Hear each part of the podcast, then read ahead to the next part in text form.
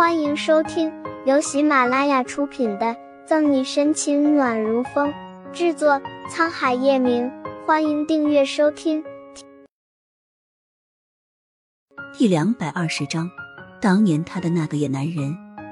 完了，我的好兄弟，这会儿彻底栽在这个仙女手里了。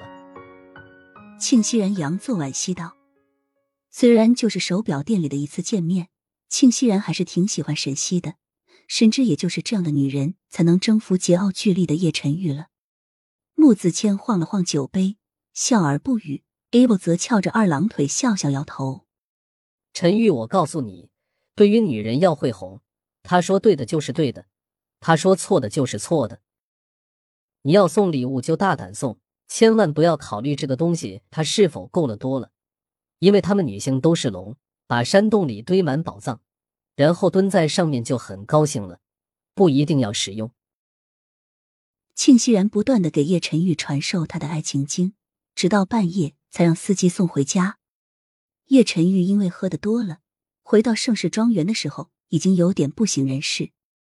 还跛脚的顾春寒看见喝了这么多酒的叶晨玉，很是嫌弃的，急忙从乔宇手里扶过他。喝这么多酒也不怕猝死？叶老太太回了老宅，沈西也不在，顾春寒只能一个伤患照顾一个醉鬼。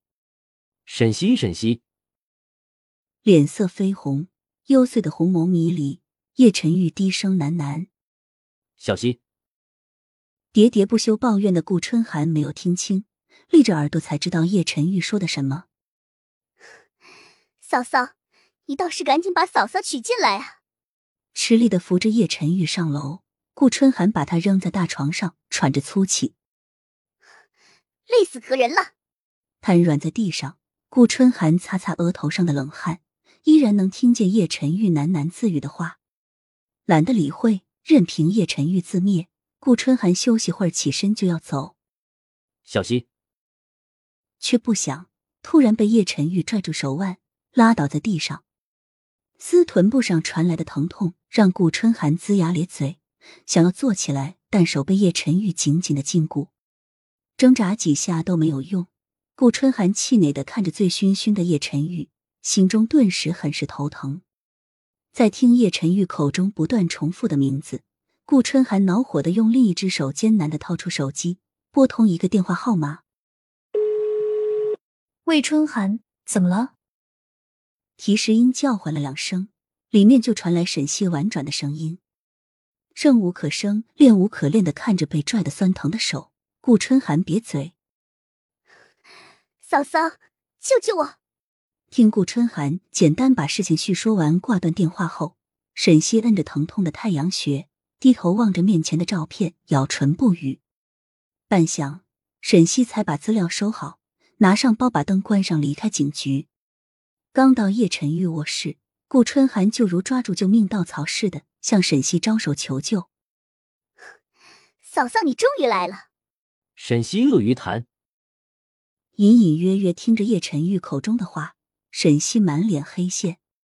叶变态这是有得多恨他，喝醉了也不忘鳄鱼潭的事。强制掰开叶晨玉的手，顾春寒终于得了自由。